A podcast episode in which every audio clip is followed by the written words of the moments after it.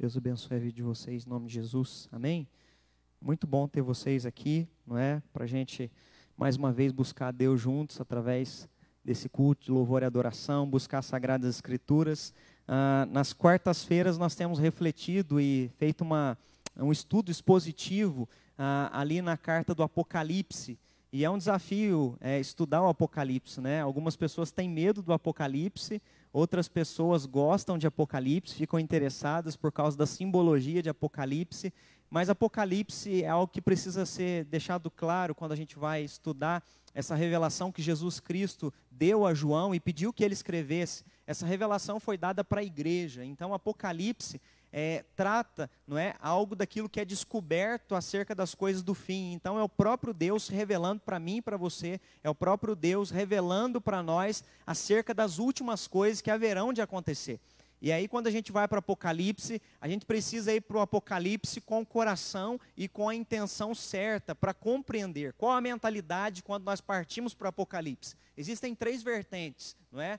Tem as pessoas que é, na teologia vão ir para o Apocalipse com uma linha preterista. O que, que é isso? É estudar o Apocalipse pensando que o Apocalipse já aconteceu aquele livro ali foi uma revelação que Jesus deu para João, mas que tudo aquilo já aconteceu quando a igreja foi perseguida pelo Império Romano. Tem gente que acredita que os símbolos ali descritos em Apocalipse estão no pretérito, ou seja, está no passado. Tem uma linha que é futurista. Qual que é a linha futurista? Que olha para o Apocalipse e acha que nada do Apocalipse aconteceu e só vai acontecer isso no fim de tudo. E tem a linha que nós, como presbiterianos, adotamos, que é a linha histórica ou seja, nós entendemos que o Apocalipse é a revelação do Senhor Jesus para a sua igreja. Então, o Apocalipse está em curso. É isso que nós acreditamos, ou seja, nós estamos caminhando para o fim, não é? Então, nós não sabemos se o fim será na nossa geração, mas o apocalipse está em curso, nós caminhamos para o final. Então, essa é a nossa perspectiva de olhar para o livro do Apocalipse e perceber que Jesus Cristo, quando se revela para João, ele pede: escreve tudo isso, não é? E passa para a igreja. Por que passar para a igreja? Porque Jesus queria falar comigo e com você no caminho entre a primeira e a segunda vinda dele. Ele queria que a igreja se preparasse para quando ele voltar. Ele queria que a igreja se preparasse para quando viessem tempos difíceis, porque o Apocalipse ele se dá em sete sessões. Nós estamos estudando só a primeira sessão. Sete sessões, se você olhar Apocalipse, você vai ver que tem, não é? As sete trombetas, sete selos, você vai ver que há sempre número de sete, sete taças, não é? E nós estamos estudando a primeira sessão das, do, dessas sete sessões. Nós estamos estudando a carta sete igrejas, tá bom? Então nós estamos na primeira sessão e nós estamos nos debruçando sobre a revelação de Jesus às sete igrejas. E aí lembrando para quem veio semana passada ou para você que está nos assistindo, que a expressão sete, o símbolo do número sete, significa plenitude. Significa que é, o sete simboliza a totalidade. Então, quando Jesus diz que ele está se revelando às sete igrejas, ele está dizendo o seguinte: eu estou pedindo para você, João, escrever essa carta à igreja de todas as eras de todos os tempos. É claro que tem os nomes das sete igrejas da Ásia Menor, que nós temos conversado, e para quem está vindo ou assistindo já está conectado com isso. A gente já conversou sobre Éfeso, sobre Pérgamo, sobre Esmirna, sobre Tiátira, sobre Sardes, não é? Ah, hoje nós vamos continuar conversando e vamos olhar para a igreja de Filadélfia e a gente percebe que Jesus dá nome às igrejas, são igrejas locais que existiram historicamente, mas essas igrejas, no sete, simbolizam eu e você, simbolizam a nós. E aí, lembrando mais uma vez, quando se trata de igreja, na tua e na minha mentalidade brasileira, que a gente herdou uma cultura, aonde quando a gente pensa em igreja, o que, que logo vem à tua mente? Por exemplo, meu filho, quando eu falo de igreja para ele, eu falo, Miguel, é, Domingo. Domingo, Miguel fala, domingo é dia de igreja. Por quê? O que é igreja para o Miguel? Igreja é o templo. E aí a gente acaba achando que igreja é só o templo. Quando a gente vai falar de igreja nas Sagradas Escrituras, nós estamos falando de ajuntamento, mas nós não estamos falando de mim e de você. Igrejas são pessoas. Se você é, creu no Senhor Jesus Cristo, não é? confessou Ele como o único suficiente Salvador da sua vida, foi batizado, você faz parte do corpo de Cristo, você se tornou membro da igreja, você é a igreja. Então, é isso que nós precisamos partir da premissa que quando Jesus está se revelando, Ele está falando para quem? Está falando para mim, está falando para você. É essa perspectiva do histórico, entende? Ele está se revelando continuamente. Ele se revelou àqueles irmãos do primeiro século até o ano 100, quando essa é, carta estava sendo desenvolvida na revelação, mas ele também continuou falando até o século 21, está falando comigo, com você aqui hoje, não é?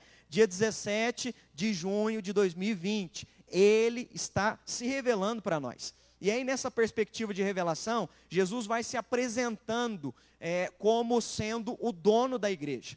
Ele se apresenta como dono da história, ele se revela para João, não é? Como sendo aquele que vai voltar, só que a segunda vinda de Cristo será para julgar. A primeira vinda dele foi para salvar, não é? E aí a gente conhece bem João 3,16, porque Deus amou o mundo de tal maneira que deu seu Filho unigênito para todo aquele que nele crê, não pereça, mas tenha vida eterna. Jesus veio na primeira vinda dele para salvar, para resgatar as ovelhas perdidas. Jesus veio para salvar aqueles os quais o Pai predestinou antes da fundação do mundo. Jesus veio para nos resgatar do nosso pecado, do império das trevas. E aí Jesus agora vai se revelar para João dizendo que ele voltará e na segunda vinda dele será para julgar, ele vai pôr prova às nações, ele vai julgar as nações, julgar os ímpios. Jesus passa aqui as sete cartas da igreja, um olhar também aonde ele está trazendo um olhar analisando a vida das pessoas. Eu acho que é isso que nós precisamos estar atentos. Quando Jesus está se revelando as sete cartas, às sete igrejas da Ásia Menor, ele não está falando só para aquelas pessoas daquele tempo, é isso que eu estou querendo trazer a sua consciência. Quando ele chama a atenção de algumas coisas na vida da igreja, a gente precisa ter a sensibilidade de pensar: eu me incluo nisso que Jesus criticou? É, essa abordagem que Jesus fez é, na minha vida, eu, eu faço parte dessa crítica que ele teceu àquela igreja, porque eu sou igreja e as sete simbolizam todas, ou seja, eu estou incluso aí. Será que tem algo aí que é para mim? É por isso que Jesus conclui todas as cartas com uma expressão dizendo o seguinte: aquele que tem ouvidos, ouça o que o Espírito diz às igrejas. Por que, que ele está dizendo aquele que tem ouvidos? Porque você tá, pode estar tá aqui comigo, mas pode estar tá desconectado de mim. Você pode estar sentado num banco aqui me assistindo, ou você pode estar aí com seu celular, ou sentado na, sua, na frente da sua Smart TV e estar tá viajando no mundo da lua. Você pode abrir a Bíblia daqui a pouco e a gente vai ler e não ouvir nada do que o próprio Senhor Jesus está falando através da palavra dele. Enquanto que alguns podem ouvir o que eu vou ler aqui nessa noite, podem sair daqui profundamente impactados. Por quê? Porque ouviram. Então, ouvir não é uma, uma habilidade fácil ouvir e abrir o nosso coração para aquilo que Jesus está falando. É por isso que ele sempre diz: ouça, aquele que tem ouvidos, ouça o que eu vou dizer às igrejas. Eu quero convidar você então a abrir sua Bíblia comigo, por favor. Uh, Apocalipse, capítulo 3, do versículo 7 ao versículo 13. Apocalipse 3, do versículo 7 ao versículo 13.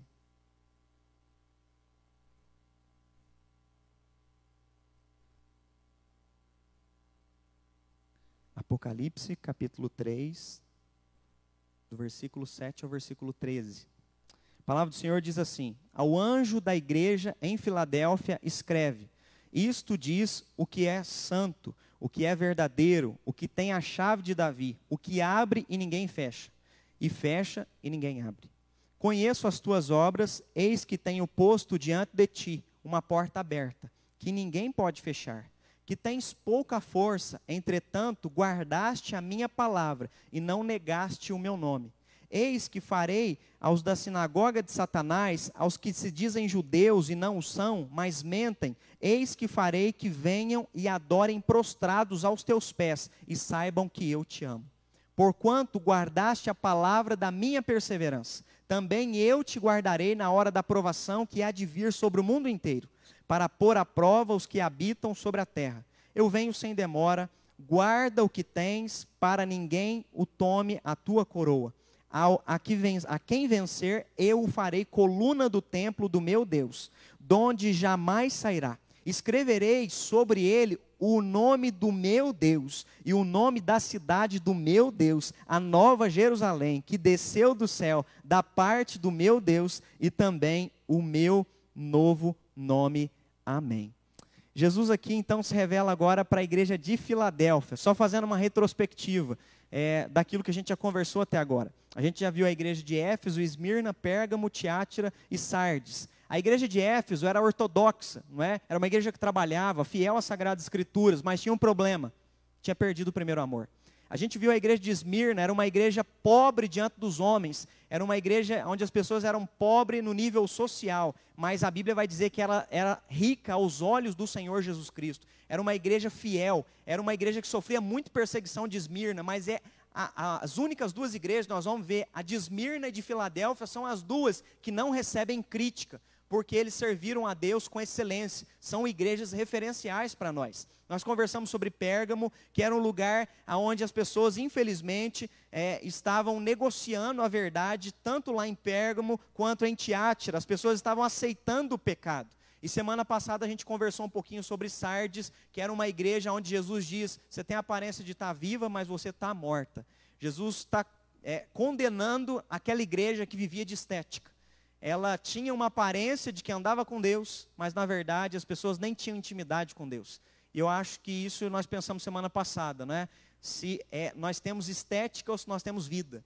Se nós só temos aparência, se nós só frequentamos ou se nós somos discípulos. São duas coisas totalmente diferentes. Eu posso frequentar um culto, posso ser usuário de live, eu posso dar curtida e comentada, mas às vezes, quando tudo acaba, aquilo só fica ali numa rede, ou aquilo só fica ali num culto presencial, e eu não tenho vida devocional, eu não oro, eu não leio a Bíblia, eu não tenho intimidade, não tenho consagração, não tenho santidade. Se a vida caminha por esse viés, é apenas estética. Não tem vida e nem relacionamento com Ele. E aí Jesus fala: Eu sei que você tem a aparência de que vive, mas você está morta.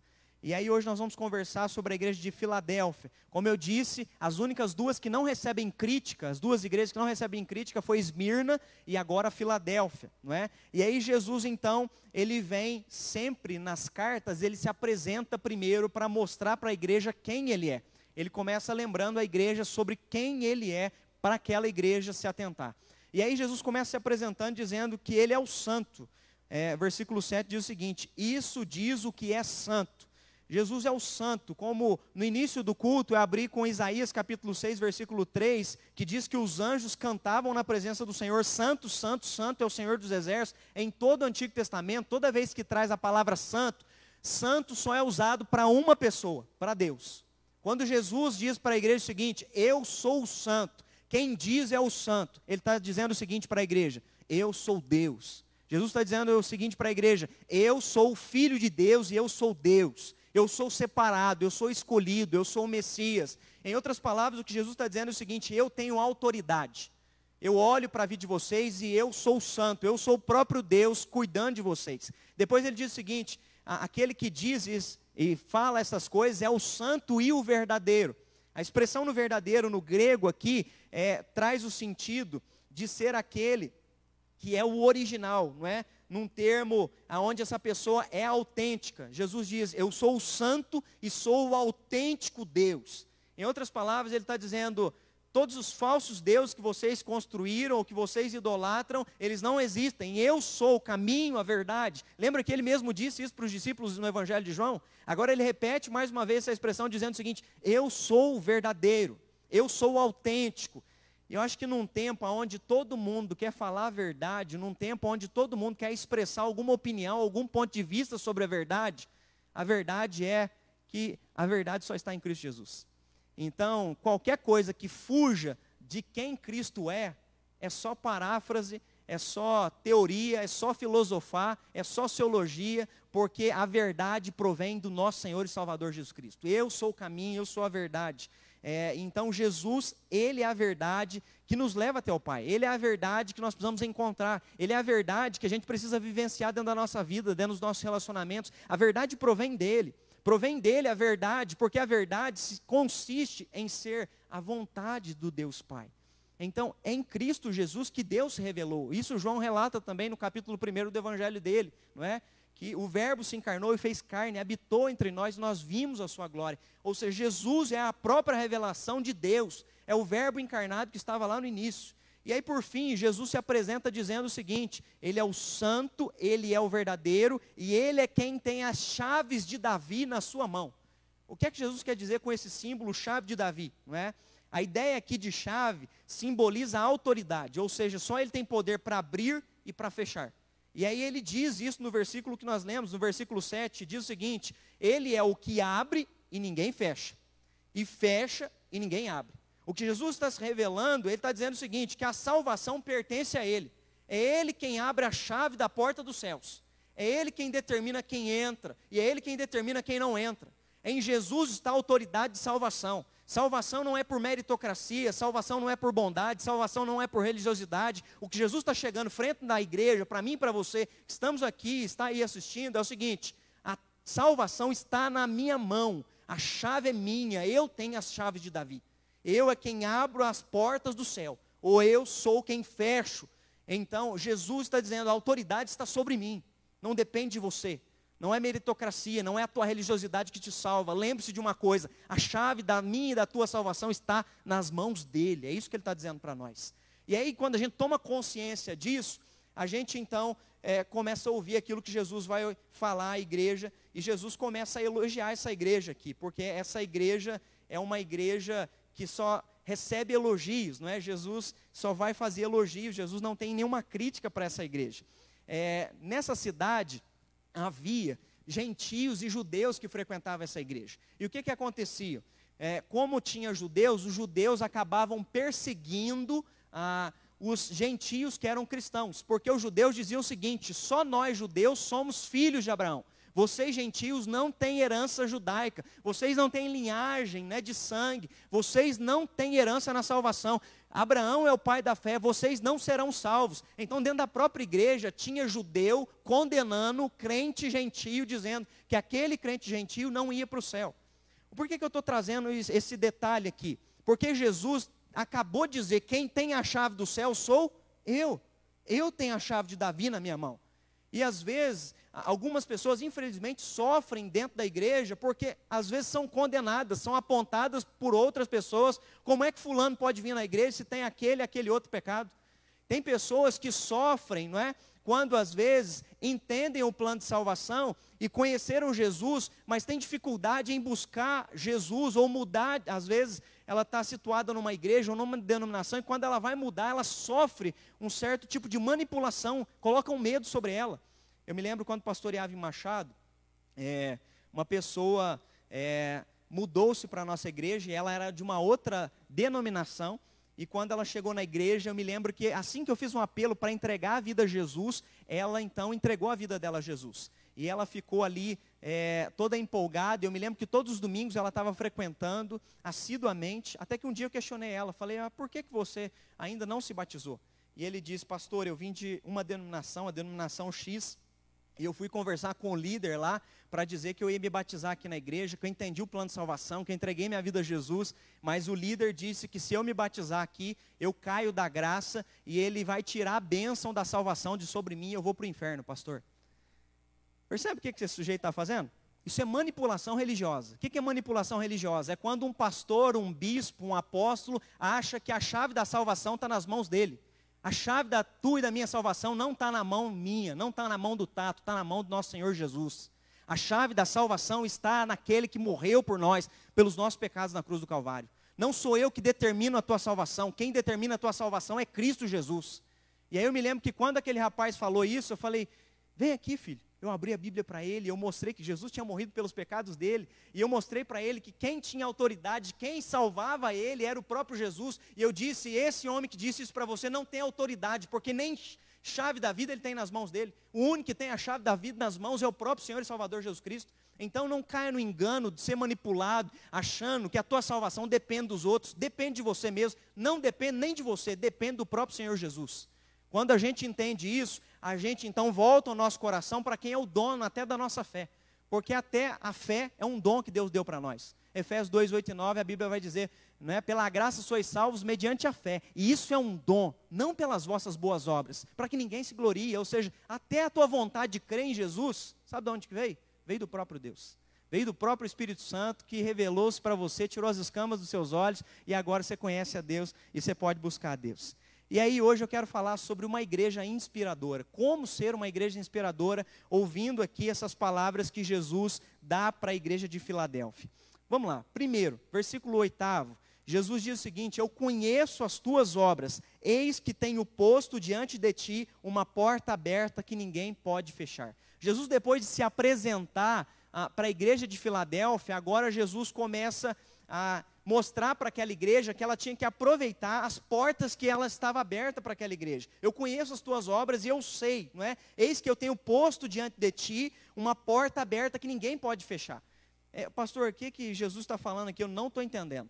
Ah, havia perseguição naquela igreja, ah, havia crise, havia miséria, aquela igreja não era rica, havia problemas. Como existe comigo com você hoje, nós estamos no meio de uma crise existencial, nós estamos no meio de uma crise econômica, mundial, é, de saúde pública, nós estamos no meio de uma crise, não é? Em todos os âmbitos que a gente conversa, nós estamos vivendo uma crise. Mas o detalhe é que no meio da crise, oportunidades podem se abrir também. No meio da crise, qual porta que você vê se abrindo nesse momento? Se alguém tivesse essa pergunta para você agora, qual porta você se vê, vê se abrindo para você nesse momento de crise? Aquela igreja passava por várias crises, não é? é? Nesse sentido social, nesse sentido financeiro, nesse sentido econômico. E Jesus começa mostrando que apesar das limitações que aquela igreja tinha, aquela igreja, não é, é Jesus tinha aberto uma porta para ela. Qual porta era essa? A porta para que aquela igreja fosse evangelística. O lugar da cidade de Filadélfia era um lugar estratégico. Ah, Para você que não conhece, ah, Filadélfia, no Império Romano, ela ficava entre três regiões: a Mísia, a Lídia e a Frígia. Então eram três regiões onde havia rota comercial. Se você quisesse viajar para qualquer região daquela do Império Romano, não é, entre essas três regiões, você tinha que passar por essa estrada real do Império Romano. E nessa estrada real do Império Romano, você tinha que passar então por Filadélfia. Então, Filadélfia era a porta para três lugares não é, no, no, no, Império Romano. Essa é a ideia. Por isso que Jesus diz: há uma porta aberta diante de ti, que ninguém pode fechar. E aí tem um detalhe aqui também. A, a porta, não é? O Império Romano usou aquela cidade de Filadélfia estrategicamente para quê? Para disseminar, no Império Romano a cultura greco-romana. Então, aonde é que as pessoas aprendiam o grego? Em Filadélfia. Filadélfia era o lugar onde a cultura era disseminada, a idolatria era disseminada. Porque todo mundo viajava por ali. Naqueles três lugares, naquelas três regiões, tinha que se passar por aquela estrada. E ao passar pela cidade de Filadélfia, se aprendia o grego. Ah, os estudiosos vão dizer que o grego começou a ser é, disseminado através da cidade de Filadélfia. E o que Jesus está dizendo é que aquela igreja, mesmo sendo uma igreja que sofria adversidades, mesmo sendo uma igreja fraca no sentido assim de não ter tanta influência social, era uma igreja que tinha portas abertas e oportunidades frente às crises que qualquer pessoa tem. E que porta é essa que Jesus está falando? Do que, que Jesus está querendo dizer? Nós precisamos conseguir enxergar quais os caminhos e quais portas Jesus abre para nós diante dessas fronteiras da nossa vida. Porque às vezes nós só temos buscado portas para a nossa existência. Quero uma porta de emprego, uma porta para namorar uma pessoa, uma porta para isso, uma porta para a vida pessoal, uma porta aí para conquistas. E a gente quer abrir essas portas. E, e normalmente, eu não sei se você já viu, mas quando você vê pregações em televisão, é justamente mais ou menos por aí, não é? Venha que hoje vai ser aberta a porta dos empregos, né? A, vai ser aberta hoje a porta, e aí parece aqueles programas do Silvio Santos de antigamente, né? A porta da esperança, né? Você vai lá e aí todos os seus problemas se resolverão, porque a porta da esperança vai se abrir para você. Quando Jesus diz, olha, tem uma porta que está aberta e você não está enxergando, Jesus está mostrando para Filadélfia que foi aberta uma porta para ela, e que porta é essa? De evangelização. Jesus tinha colocado aquela igreja num ponto estratégico. Era uma igreja que não tinha críticas, não estava recebendo nenhuma exortação. Aquela igreja era uma igreja que tinha que aproveitar as oportunidades. E eu acho que é isso que Jesus está dizendo para mim e para você hoje. Nós não sofremos perseguição, sabe? Nós temos um país livre, nós temos oportunidade de viver o Evangelho. Há crise, de fato há crise. A pandemia está aí, de fato a pandemia está aí. Está chegando nas cidades interiores agora. A gente começa a ver no Facebook as pessoas apavoradas. Eu sou de Machado, né? Eu começo a ver os grupos de WhatsApp, Poço Fundo, região. A gente começa a ver como que as pessoas estão ficando preocupadas, porque o número de casos está crescendo de fato. A gente fica preocupado de chegar dentro da nossa casa, dentro da nossa família. Enfim, a crise está vindo, a crise está chegando, os números estão estão aumentando a cada dia mais. Só que qual oportunidade, qual porta eu enxergo no meio de toda a diversidade? Aquela igreja conseguia enxergar que era uma porta para evangelizar, apesar das suas limitações. Deus tem colocado front, nas, nessas fronteiras E eu imagino como se fosse uma fronteira ali que ficava Filadélfia entre essas três regiões e há fronteiras que Deus coloca a tu e a minha vida todo dia. Só que o que a gente vai fazer depende de qual perspectiva nós estamos tendo diante das fronteiras. Eu posso olhar para uma pandemia e posso ficar no Facebook o dia inteiro reclamando de político, posso ficar o dia inteiro reclamando de assistência social, posso ficar o dia inteiro achando o culpado, se veio da China, culpar X, Y, nação né, A, B ou C. Enfim, a gente pode ficar gastando tempo com isso, ou a gente pode olhar para a crise e pensar numa coisa: ao invés de perder tempo com críticas, eu vou ajudar quem precisa. Eu posso ver uma porta aberta de ajudar e dar assistência para quem de fato está precisando de comida dentro de casa, ao invés de ficar reclamando no Facebook. Ao invés de ficar fazendo posts, não é? ou ficar o dia inteiro apavorado só assistindo televisão, eu posso tomar uma atitude e ir em direção em quem está precisando no meio da crise. E a cidade de Filadélfia era uma cidade que sofria muitos abalos sísmicos, terremotos. Era uma cidade que sofria muito. O povo então tinha que ficar toda hora, caía casa, eles saíam da, da cidade, depois reconstruíam os prédios. Então a igreja tinha uma oportunidade de a todo momento estar intervindo e ajudando quem precisa. Eu acho que esse é um momento que nós estamos numa fronteira onde, infelizmente, nós vamos colher nos próximos meses muito desemprego. Nós vamos colher nos próximos meses pessoas tendo dificuldades. E ao invés de ficar reclamando, nós precisamos intervir, nós precisamos orar, nós precisamos clamar a Deus para que dê direção para o nosso país, para a gente recomeçar eh, financeiramente. Nós precisamos, ao invés de apavorar as pessoas e ficar falando de fato está ruim mesmo, nós precisamos auxiliar as pessoas a encontrar emprego, sabe? É, usar os nossos contatos para abençoar a vida das pessoas. Nós estamos numa fronteira, o que é que a gente vai fazer? A gente vai ajudar ou a gente vai atrapalhar? A porta está aberta, a porta de ser um agente de Deus na vida das pessoas. Nós estamos na fronteira, não é?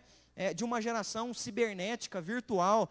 Eu não sei se você está percebendo, nós estamos online aqui, nós estamos com câmera, eu estou aqui também no Instagram, nós estamos simultaneamente. Por quê? Eu tenho que aproveitar, é uma fronteira que Deus deu para nós, então eu alcanço quem está aí no Face, eu alcanço quem está aqui no meu Instagram para abençoar vidas. Eu não posso deixar de aproveitar as oportunidades que Deus tem me dado. Eu tenho que usar todo recurso, um WhatsApp, um Zoom, um aplicativo, para alcançar, para tocar a vida de pessoas, para fazer reunião. Gente, nesses últimos meses, só para você ter uma ideia, eu devo ter feito umas quatro vídeos cinco videoconferências com igrejas de São Paulo, interior de São Paulo. Ontem mesmo eu estava fazendo uma, um bate-papo com uma galera que faz movimento de rua, evangelismo de rua. Nunca vi o pessoal, nem conheço eles. Me chamaram para falar de como ler a Bíblia e como orar com eles. Então, assim, Deus está dando cada porta aberta para nós, para nós tocarmos o coração de pessoas que a gente nem conhece. Deus está dando cada oportunidade, cada porta para a gente que a gente não pode perder. Só que a questão é se a gente está entrando pela porta e fazendo o nosso papel como igreja. Nós temos sido uma igreja que inspira, que olha a porta aberta e vai e faz alguma coisa, ou nós simplesmente ficamos, não vejo a hora de voltar ao culto, não vejo a hora de voltar ao culto, não vejo a hora de voltar ao culto. Certo, nós também não vemos a hora de voltar ao culto, mas enquanto o culto não volta, vamos fazer alguma coisa. Enquanto o culto não volta, vamos intervir. Enquanto o culto não volta, pastor, não precisar, pode contar comigo. Esses dias eu falei, nós estávamos distribuindo cesta básica, uma pessoa, um casal, me procurou falando, pastor, nós queremos entregar cesta básica também. Quando for entregar, fala para a gente, a gente tem carro, a gente põe umas cinco cestas, a gente vai entregar. A gente quer ajudar, está entendendo? A porta está aberta, eu preciso servir como crente. Ao invés de ficar só dizendo, caiu mais uma casa, como Filadélfia caía a todo momento por terremoto. Não, precisa da nossa ajuda aí. Vamos colocar as pedras de novo, vamos recomeçar, vamos levantar. A vida é assim. A vida é feita de recomeços constantes. E diante dessa porta, o que é que nós estamos fazendo? Na fronteira da dor, Deus sempre usou a igreja como um bálsamo para abençoar a vida das pessoas. Se você olhar para a história da igreja no primeiro e no segundo século, isso é maravilhoso. É, tem um livro chamado História da Igreja Cristã, do pastor Franklin Ferreira. Nesse livro, o pastor Franklin Ferreira vai mostrando como a igreja intervia socialmente no Império Romano. O Império Romano tinha o hábito, as mulheres abandonavam as crianças assim que elas nasciam, jogavam as crianças na rua. Dizem que as ruas de Roma eram cheias de crianças órfãs que viviam pela rua como mendigas, comendo do que as pessoas davam para ela. Sabe quem começou a intervir no sentido de abandono de crianças no Império Romano? A igreja. A igreja, ao invés de ficar reclamando, a igreja, ao invés de ficar culpando o sistema político romano, sabe o que a igreja fez? A igreja interveio.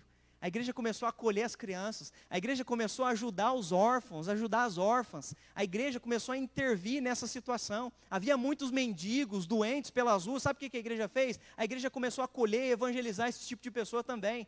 A igreja sempre foi atuante no Império Romano e diz que quando chegou no ano 350 depois de Cristo, aqui quando a igreja nasce, é, em Pentecostes nós éramos 120, quando chega 350 anos depois, nós somos 33 milhões de pessoas convertidas. Por que isso? Por que, que em 350 anos, sem Facebook, sem Instagram, sem internet, sem rede, 300, não é? é 50 anos depois, nós temos ali 33 milhões de crentes convertidos. O que é que aconteceu?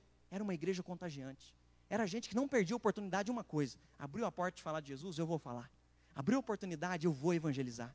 A porta que está aberta para nós é a porta do evangelismo é a porta de anunciar a salvação num tempo onde, infelizmente, a maioria das pessoas, eu não sei se você percebe isso e consegue enxergar isso, só reclama, só reclama, só murmura, só fala de coisa que dá errado, só dá perspectiva negativa. Nós somos aqueles que dão a perspectiva de salvação, nós somos o povo que foi chamado para levar a salvação. Nós somos aquele que conhece o santo verdadeiro e aquele que tem a chave de Davi nas mãos. Nós conhecemos Ele, nós sabemos que Ele tem a chave para abrir a porta do céu para as pessoas. Nós sabemos que Ele predestinou, nós sabemos que Ele chama, nós sabemos que Ele intervém. Quando a gente sabe disso, a gente precisa fazer a diferença com as portas que estão abertas aí. E aí eu gosto de olhar também para o apóstolo Paulo. O apóstolo Paulo, é, nos momentos mais difíceis da vida dele, olha o que, que ele escreve. Vou citar aqui alguns pontos para vocês. Não é? 1 Coríntios 16, 9, olha o que, que Paulo diz porque uma porta grande e oportuna para o trabalho se abriu para mim. Não é? Ele está agradecendo a Deus porque abriu uma porta de trabalho para ele evangelizar as pessoas. Porque Paulo, quando pensava em trabalho, ele vendia tendas. Ele pensava, vou me estabelecer nessa cidade, vender as tendas e de noite vou abrir célula e evangelizar o pessoal. Ele está louvando a Deus, agradecendo a igreja, porque uma porta de falar de Jesus foi aberta para ele. Depois, quando ele chegou em Troa, de outra cidade, ele diz o, seguinte, em 2 Coríntios 2,12: Uma porta o Senhor abriu para mim. Depois ele vai dizer aos Colossenses a mesma coisa. Eu oro para que vocês não é, é, estejam junto comigo e também orem para mim, para que Deus abra uma porta para eu pregar o Evangelho. A todo momento, Paulo está preocupado com uma coisa: que a porta de salvação fosse aberta para que ele pudesse anunciar, que oportunidades fossem dadas para ele é, Filipenses, eu não sei se você já leu a carta aos Filipenses, Paulo escreve de dentro da cadeia. Os irmãos da igreja estão preocupados com ele. Paulo, como é que você está? Está passando necessidade? Está com frio? Está com ausência de alguma coisa? E aí, sabe qual que é a carta do apóstolo Paulo? Capítulo 1 e capítulo 2, ele diz: Irmãos, quero acalmar vocês e dizer que está tudo bem. Eu estou bem aqui, acomodado na cadeia. Ele não vai reclamar em momento nenhum da carta. Sabe o que, que ele vai falar? Ele fala: Irmãos, eu agradeço porque Deus abriu as portas para que eu pudesse pregar para os soldados que ficam me vigiando. Olha a perspectiva desse sujeito. Ele está preso, podia estar tá mandando uma carta, horrores, chorando, choramingando, mimimi, como às vezes a maioria das pessoas fazem, não é? Só reclamando, fazendo altos textos ali, só de reclamação. Não, esse homem faz um texto de uma carta da cadeia, que é a carta que mais fala de felicidade. Gente, vamos nos alegrar em Deus, da cadeia. Gente, eu quero louvar a Deus que me abriu a porta de salvação. Estou pregando para todo soldado que entra aqui dentro nenhum sai daqui sem que eu faça apelo para ele. Provavelmente deve ter acontecido isso, porque Paulo tinha o coração tão queimando por Jesus que tudo ele via oportunidade. A questão é se a gente está na mesma sintonia de ver que Deus está abrindo a porta para nós. Ou se nós estamos nessa perspectiva humanista de que Deus tem que abrir a porta que nós queremos. O grande detalhe da vida é esse. É que quando a gente fica buscando as nossas, as nossas coisas em primeiro lugar, nós colocamos Deus em segundo lugar. E a gente vive correndo atrás a vida inteira para que Deus abra a porta para mim. Agora, quando eu coloco Deus em primeiro lugar, as demais coisas me serão acrescentadas. O desafio é você perceber que Deus tem aberto as portas para você viver um cristianismo e ser usado por meio dele para ele. As portas estão abertas para nós. Versículo B, a parte 8 do versículo, diz o seguinte: Eu sei que você tem pouca força, entretanto guardaste a minha palavra e não negaste o meu nome. O que é que Jesus está querendo dizer aqui? Jesus está dizendo o seguinte: apesar das tuas limitações, entretanto você guardou a minha palavra e não negou o meu nome. E aí, o que determina a nossa força como igreja não é a força dos nossos braços, mas é de onde vem o nosso sustento. O que determina a tua e a minha força de, no dia da adversidade não é a tua força emocional, não é de como você não é, é, é determinado, sabe? Não é pensamento positivo, não é o curso que você fez. Não, o que determina a tua e a minha força quando a crise vem é da onde vem o nosso sustento. Lembra Jesus comparando a gente é, como homens e mulheres que constroem uma casa quando ouvem as suas palavras? Jesus diz: aqueles que ouvem as minhas palavras são comparados a homens e mulheres que constroem uma casa. E ele diz o seguinte: aquele que ouve o que eu prego, aquele que ouve aquilo que eu anuncio e não vive, não pratica, é como se entrasse por um ouvido e saísse por outro. Jesus diz: é como um homem e uma mulher que construiu uma casa sobre areia. Jesus diz: Mas aquele que me ouve e pratica as minhas palavras é comparado a um homem, a uma mulher que constrói uma casa sobre a rocha. E aí, olha a analogia, continua. Ele diz o seguinte: E virão tempos difíceis, de vendaval, virão tempos não é, de tempestade, e aí ele diz: aquele que construiu a casa sobre a areia, a casa vai cair. Mas aquele que construiu a casa sobre a rocha, a casa não vai cair. O que é que Jesus está dizendo? Aquele que tem uma relação comigo de verdade, ainda que venha tempos de adversidade, se sinta até fraco, porque às vezes nós podemos nos sentir fraco.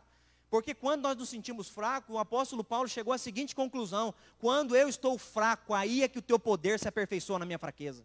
Quando eu reconheço e chego no fundo do poço, a ponto de dizer, eu não consigo sozinho.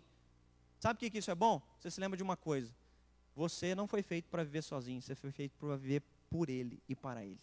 Você foi feito para depender dEle. Você existe para a glória dEle. Então nós precisamos nos dar conta de que a nossa humanidade é efêmera, é rápida demais, passa muito rápido.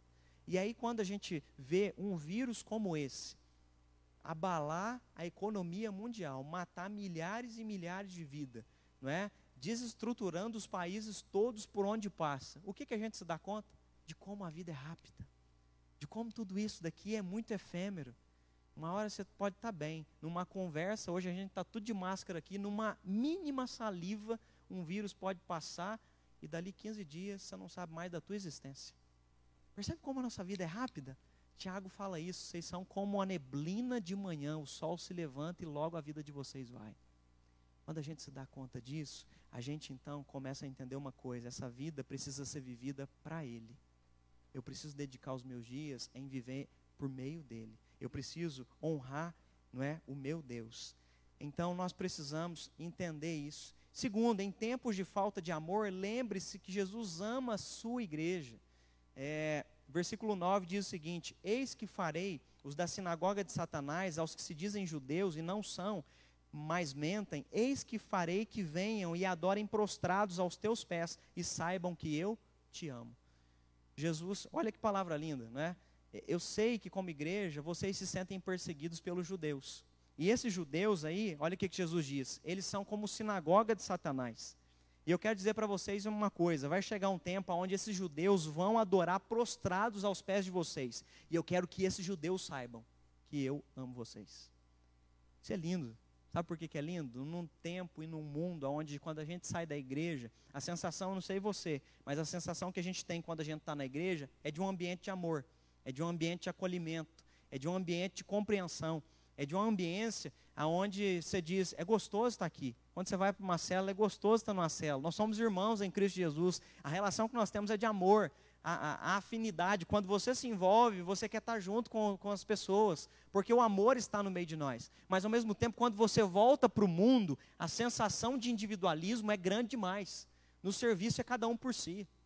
É cada um tentando furar o olho do outro para crescer na empresa é pessoas, infelizmente, egocêntricas, hedonistas. Se vai me dar prazer, se vai me fazer bem, não estou me importando se vai machucar o próximo que está na minha frente.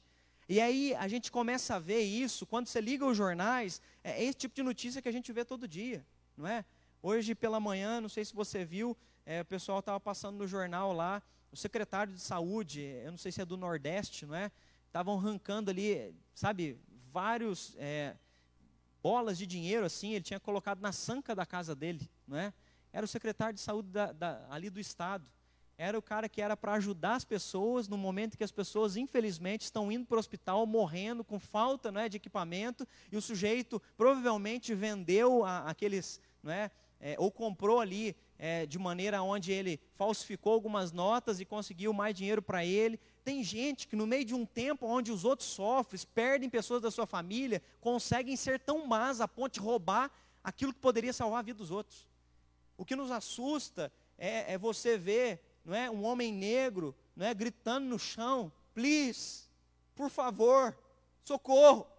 E um outro sujeito enforcando ele sem ele fazer nada. O que, que, é isso? É, nós estamos em dias onde as pessoas não amam, onde as pessoas matam as outras como se elas não fossem nada. Se esquecem que aquele homem, o George Floyd, ele é a imagem e semelhança de Deus. Ontem eu estava vendo no jornal, fiquei assustado, um senhor, eu acho que foi nos Estados Unidos, ele simplesmente estava parado. Chegaram contra ele e jogaram ele de nuca no chão, ele teve uma. É, sofreu uma queda né, e rachou o crânio. Ele não fez nada, não tinha uma arma na mão, era um senhor de idade que estava só com uma placa dizendo para ter dignidade. Nós estamos num tempo onde, infelizmente, as pessoas não têm amor. E aí, como é gostoso vir para a casa de Deus e lembrar e ouvir da boca do próprio Senhor Jesus Cristo: Eu amo vocês. Os judeus podem fazer coisas erradas, os judeus podem estar perseguindo vocês, mas eu quero lembrar vocês que eu amo vocês. O gostoso de vir para a casa de Deus é perceber que, ainda que lá fora a gente não encontre esse amor, na igreja do nosso Senhor Jesus nós encontramos o amor dele. Ele é amor. Ele é aquele que nos ama, Ele é aquele que nos compreende, Jesus é aquele que cuida de nós.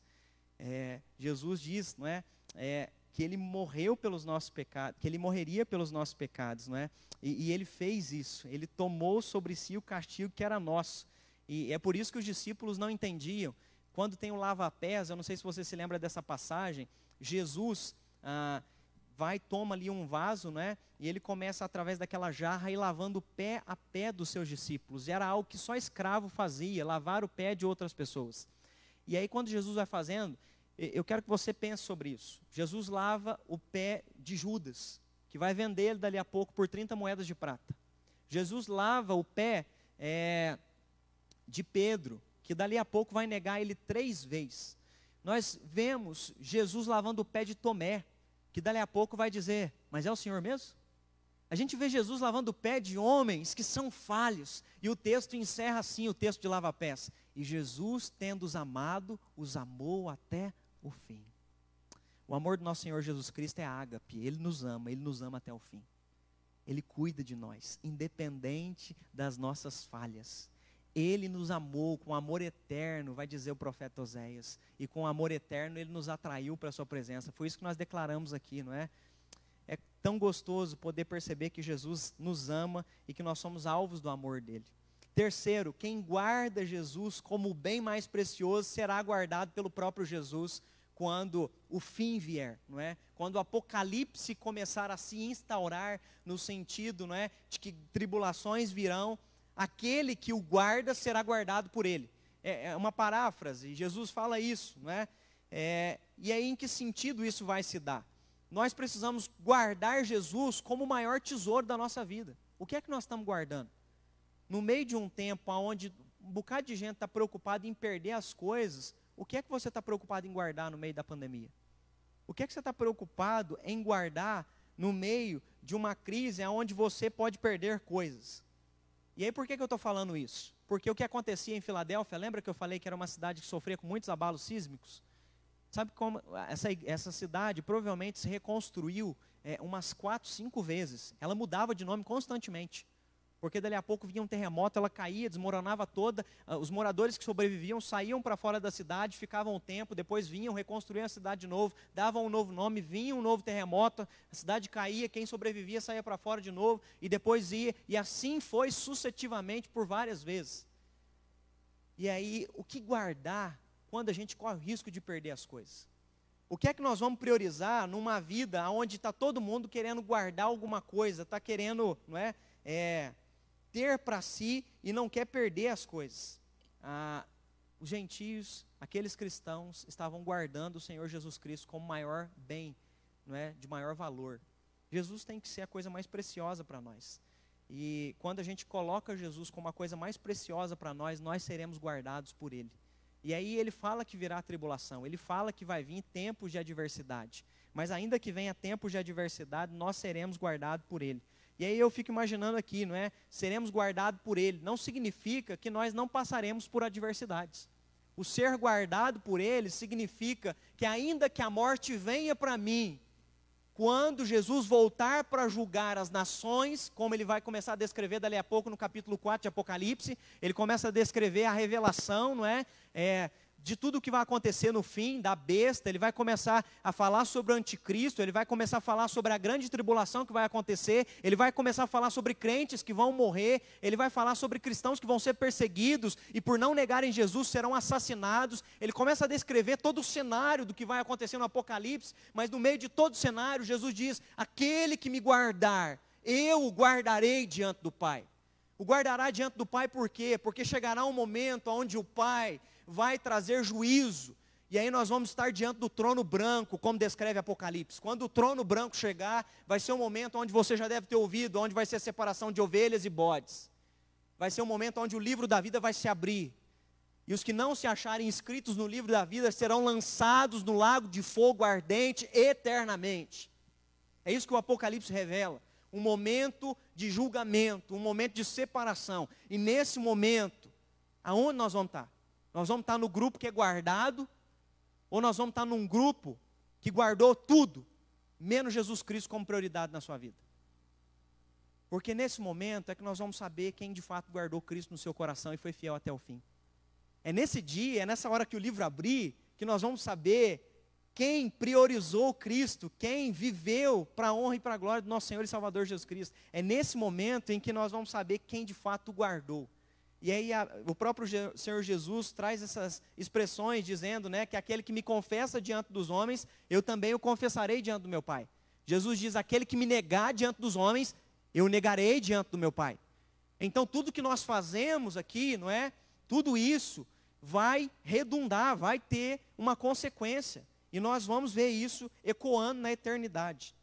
Igrejas inspiradoras terão um futuro inspirador. E aí, quando eu falo de igrejas inspiradoras, mais uma vez, para concluir, eu e você somos igreja. Se nós tivermos uma espiritualidade que inspira, nós teremos um futuro inspirador. Versículo 2, Jesus encerra com uma promessa para mim e para você. A quem vencer, eu farei coluna no templo do meu Deus, donde jamais sairá. Escreverei sobre ele o meu nome, o nome de Deus e o nome da cidade do meu Deus, a nova Jerusalém, que desceu do céu, da parte do meu Deus, e também o meu novo nome. Amém. Para as pessoas que vivem em uma cidade instável, como era em Filadélfia, não é? é era instável na sua geografia, no terreno, havia terremotos. Jesus promete o seguinte: vai chegar um momento onde vocês não vão ter mais estabilidade, vocês vão ser como colunas no templo de Deus. Vocês não vão precisar mais sair da cidade correndo, porque vocês têm sofrido toda vez que a casa de vocês desmorona. Vai chegar uma hora que vocês vão estar firmados como uma coluna na presença do próprio Deus. Eu não sei o que é que tem abalado você. Eu não sei o que é que tem vindo sobre o teu coração e que mexe com você, que te deixa às vezes é, desestruturado. Mas a boa notícia é, é essa de Jesus para nós. Vai chegar um momento em que nada mais vai nos abalar porque se nós formos fiéis, seremos como colunas no templo de Deus. Nada mais vai poder tirar a nossa paz. E aí nós compreendemos a fala do nosso Senhor e Salvador Jesus Cristo. A paz que eu vos dou, o mundo não pode dar. É uma paz que vai chegar a um determinado momento, e aí o Apocalipse conclui isso no capítulo 20 ao 22, conclui dizendo que quando nós estivermos com o Senhor Jesus e depois do julgamento já ter acabado, não é, é esses que foram lançados no lago do fogo, agora aqueles que guardaram o Senhor e foram fiéis até o fim, vão herdar a coroa da vida, vão sentar no trono junto com Jesus e mais do que isso, estarão na presença do próprio Deus. E aí Jesus diz o seguinte: naquele dia não haverá mais dor, naquele dia não haverá mais choro, naquele dia não vai ter mais ansiedade, naquele dia ninguém vai mais precisar ligar para o tato para fazer terapia Naquele dia, ninguém mais vai pro precisar procurar aconselhamento, porque nós vamos estar na presença daquele que vai saciar toda a nossa sede existencial. Naquele dia, você não vai precisar mais preocupar se a tua empresa vai ter futuro nos próximos meses.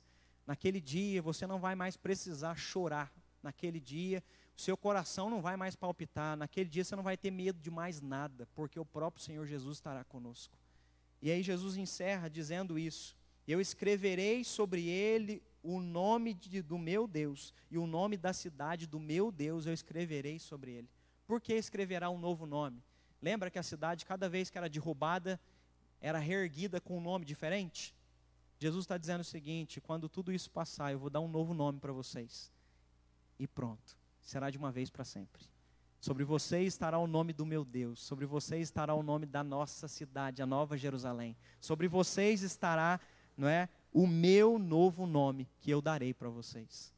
Então, essa é a promessa do Senhor Jesus.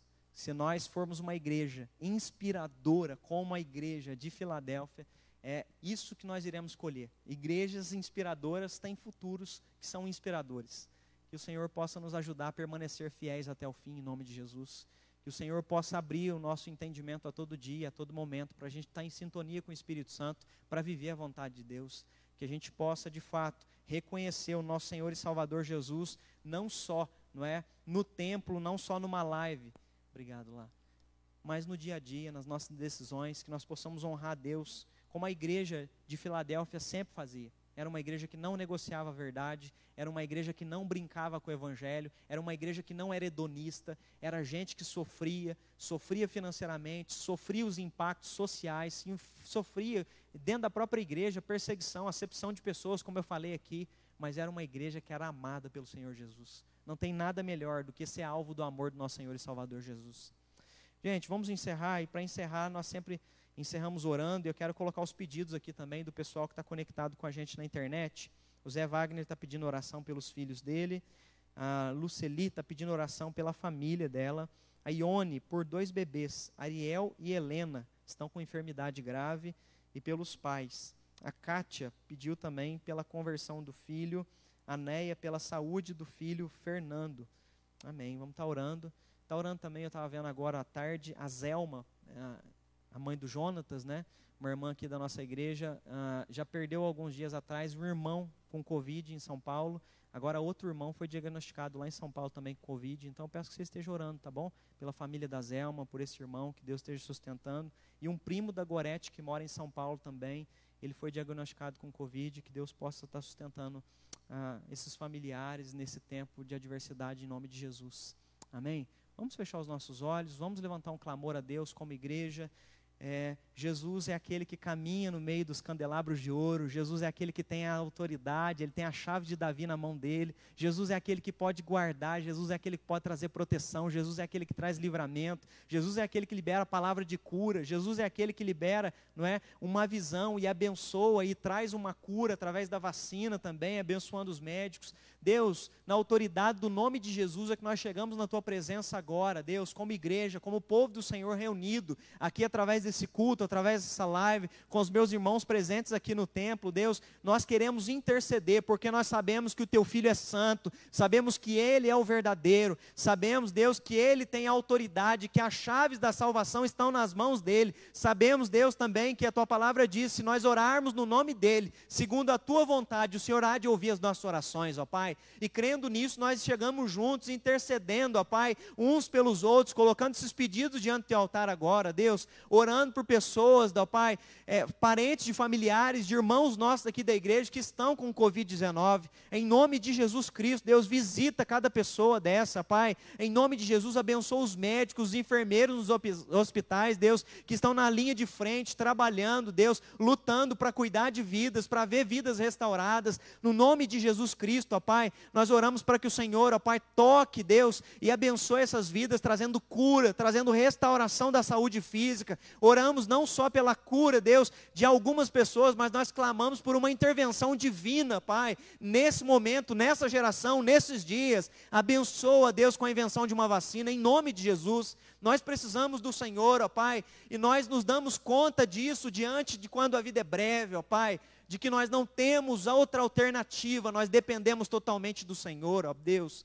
Por isso, no nome poderoso de Jesus, eu quero colocar também as famílias, Deus, é, que colocaram pedidos aqui de oração de conversão, Deus. Nós temos pessoas que nós amamos dentro da nossa casa, mas que às vezes estão longe do Senhor, estão presas a vícios, estão presas à idolatria, estão presas no pecado, cegadas por Satanás, e nós clamamos que o Senhor visite cada uma delas no nome de Jesus Cristo, ó Pai. Que o Senhor se revela para elas, que o Senhor possa abrir a porta da salvação para elas, e em nome de Jesus, como igreja, aqui nós, Deus, queremos aproveitar as portas que o Senhor está abrindo para nós, ó Pai. Não nos deixe, Deus, é, perder a oportunidade, nós queremos remir o tempo, nós queremos aproveitar cada situação, porque nós sabemos que um dia, como igreja, nós também prestaremos conta ao Senhor, ó Pai, através das obras que nós fizemos como cristãos aqui na terra. E nós não queremos chegar diante do Senhor, ó Pai, com palhas nas mãos. Nós queremos chegar com ouro, ó Pai. Nós queremos chegar trazendo o melhor que nós pudemos fazer para honrar e para glorificar o Teu santo nome, ó Deus. Eu oro para que o Senhor encha do Teu Espírito Santo cada irmão e irmã minha aqui, ó Pai, presente aqui no culto, Deus, e aí nos seus lares agora, Deus. E que a visitação do Senhor venha sobre nós e nos fortaleça, ainda que a gente se sinta fraca, Pai. Em nome de Jesus, que a bênção do Deus Pai, o Todo-Poderoso, que a bênção de Cristo, o nosso Redentor, e que as consolações do Espírito Santo sejam hoje para todo sempre, sobre cada filho de Deus aqui presente espalhado pela face da terra. Que assim seja. Amém.